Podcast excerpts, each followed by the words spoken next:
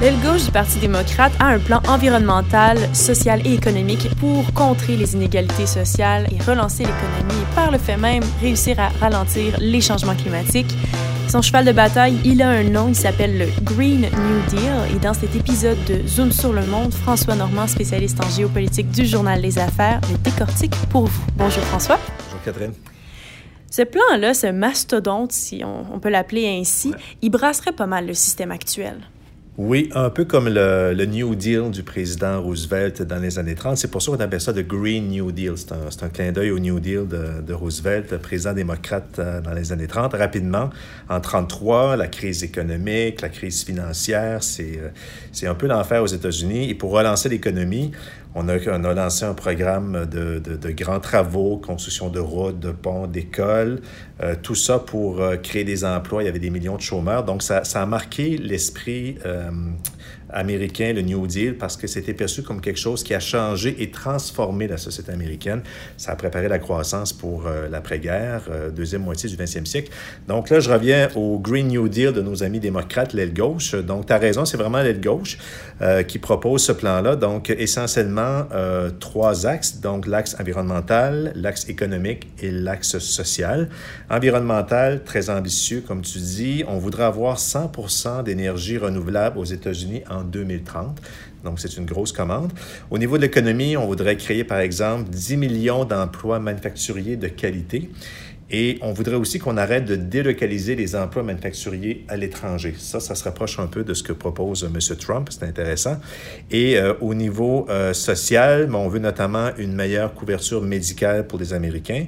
Et le volet socio-économique, ça, c'est pour réduire les inégalités. Donc, le Green New Deal, même si ça s'appelle Green New Deal, à dire, c'est un truc très environnemental et très social en même temps. C'est ce qui fait son, originalité, selon moi.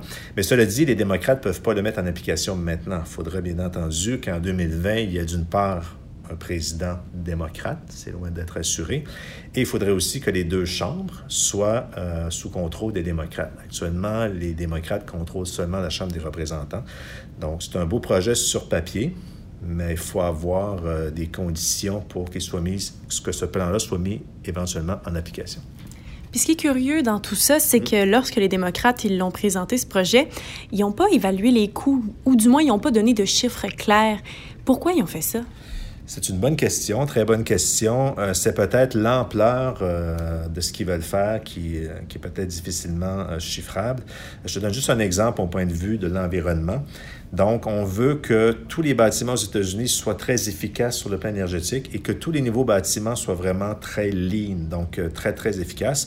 On veut plus de transports en commun comme des trains à haute vitesse. On veut aussi restaurer, protéger les écosystèmes qui réduisent l'impact du changement climatique. On veut aussi réduire, par exemple, au maximum la pollution euh, et les émissions de gaz à effet de serre dans le secteur manufacturier. Donc, tu vois, il y a beaucoup de mesures. Et là, je, te donne les principales. Il y en a à peu près euh, une cinquantaine de mesures, peut-être un peu plus. Donc, euh, c'est dur à chiffrer. c'est peut-être ce qui explique pourquoi ils ne l'ont pas chiffré. Cela dit, il y a des gens qui se sont essayés à faire des analyses. il y avait notamment un analyste dans le Wall Street Journal euh, il y a deux semaines qui disait, lui, selon les calculs en fonction du coût de l'énergie, que le, Green New Deal pourrait coûter environ 425 milliards de dollars américains aux contribuables américains. Ça, c'est très dur à évaluer. Selon moi, c'est très approximatif, mais ça donne quand même un ordre de grandeur. Et, lorsque ce chiffre-là a été euh, annoncé ou euh, mis sur la place publique, il y a des gens qui ont dit effectivement, ça peut coûter cher, mais si on ne fait rien pour lutter contre les, euh, les changements climatiques, ça aussi, c'est un coût. Et là, ce qui est intéressant, il y a quelques mois, il y a une étude qui a été publiée aux États-Unis qui chiffrait à 500 milliards de dollars américains par année l'impact des changements climatiques si on gardait le statu quo. Donc ça, ce serait le coût qu'on aurait aux États-Unis en 2100. C'est sûr que ces chiffres-là de 500 milliards aujourd'hui, ça peut sembler gros avec un PIB qui est presque 20 000 milliards de dollars américains. Donc, le PIB américain en 2100 va être beaucoup plus élevé. Donc, ce 500 milliards-là va avoir, euh, toute proportion gardée, va être moins important que maintenant. Cela dit, 500 milliards de dollars américains par année, c'est quand même des gros montants. Mais effectivement, c'est un bon point. Peut-être que les démocrates auraient dû chiffrer le Green New Deal pour peut-être peut lui donner un peu plus de crédibilité. Donc, euh, effectivement, c'est une lacune dans, dans ce débat-là, selon moi.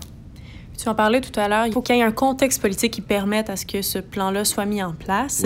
Euh, quels sont les autres éléments qui permettraient que ça devienne réaliste tout ça? Ce qui est intéressant, c'est qu'il y avait un article dans la revue euh, Scientific American il y a deux semaines qui disait que, qui parlait du Green New Deal des démocrates. on faisait remarquer qu'il y a des mini Green New Deal au niveau des États américains actuellement. Il y a des propositions, exemple au Nouveau-Mexique, au, Minnesota et dans l'État de New York, nos voisins. Et là, c'est intéressant. Donc, euh, au niveau de l'énergie renouvelable, euh, l'État de New York a une cible de 70 d'énergie renouvelable en 2030, notamment grâce aux exportations d'Hydro-Québec. Donc, ça, c'est bon pour euh, les Québécois, les contribuables québécois. Et en 2040, une cible de 100 d'énergie renouvelable. Donc, tu vois, on est à peu près dans, les mêmes eaux que le Green New Deal. Est-ce que c'est un plan qui est irréaliste? C'est sûr que la barre est haute et je pense que la crise écologique ou climatique fait en sorte qu'il faut mettre la barre haute. Mais tu vois que le plan démocrate n'est pas sorti du, champ gauche pour faire un jeu de mots. Il y a plusieurs États actuellement qui, qui envisagent de faire des choses et il se fait déjà des choses juste au niveau des villes. Donc, euh, irréaliste, non. Difficile à mettre en place, certainement.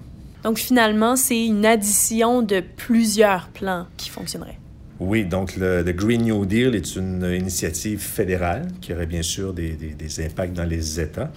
Et comme je viens de te dire, au niveau des États, on veut aussi faire des choses, des mini Green New Deal. Et il ne faut pas oublier non plus qu'au niveau des villes, comme une ville comme New York ou Chicago, ont aussi des stratégies pour lutter contre les changements climatiques. Donc, c'est l'addition de tout ça fait en sorte que ça risque d'avoir un impact sur le climat et aussi peut-être sur l'économie et le social au niveau des, des inégalités. Et dis-moi, qu'est-ce qui sera sur notre radar la semaine prochaine?